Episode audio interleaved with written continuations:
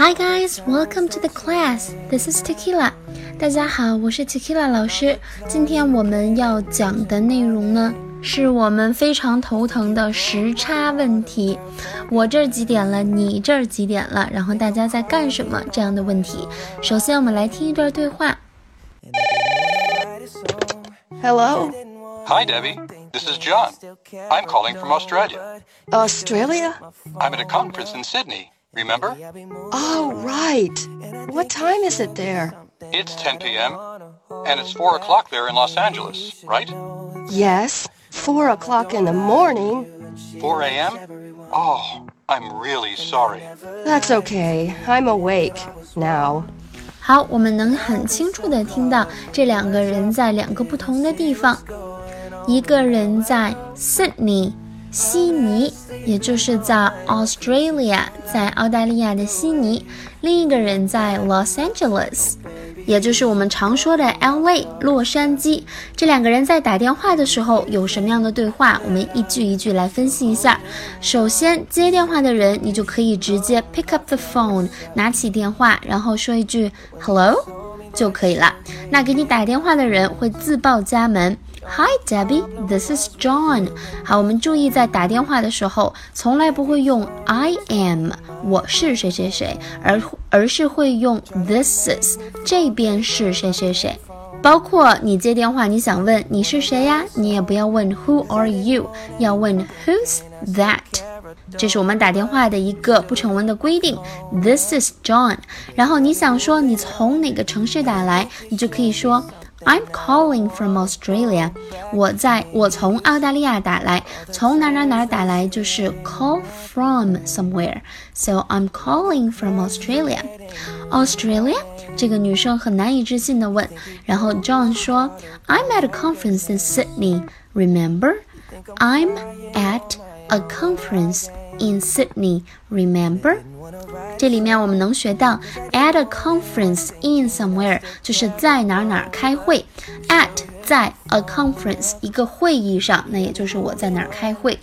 这里面我们还可以连读一些单词，I'm at 连读 conference in 连读 Sydney。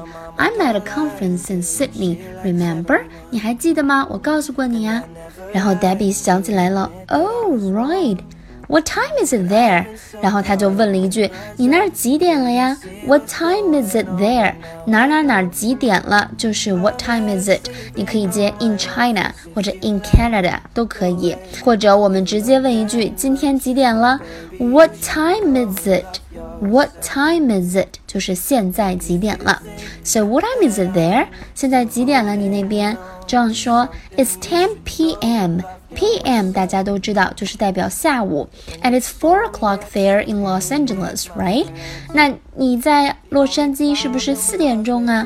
然后 Debbie 就说，Yes, four o'clock in the morning，是早上的四点钟。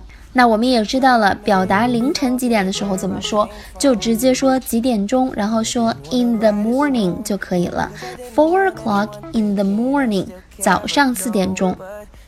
John 就很不好意思的说，Four a.m. 是早上吗？A.m. 是上午。Oh, I'm really sorry，太对不起了。看 really 真的非常常用啊，只要你表达一个夸张一点的情感，都可以用这个词。好嘉宾最后就说，That's okay，没关系。I'm awake，我现在醒来了。Now，现在我醒来了。现在你把我吵醒了，就是这个意思。I'm awake now。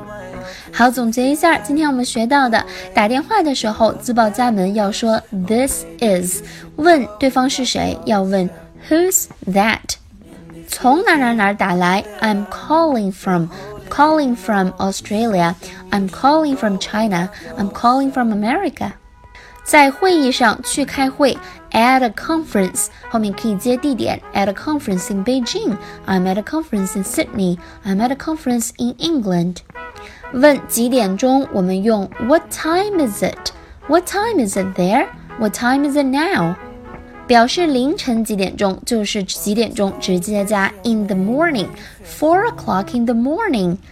好，这些我们今天学到的内容，希望大家把它背下来，都变成你自己的句子。最后，我再把录音放一遍。 希望大家能好好的复习。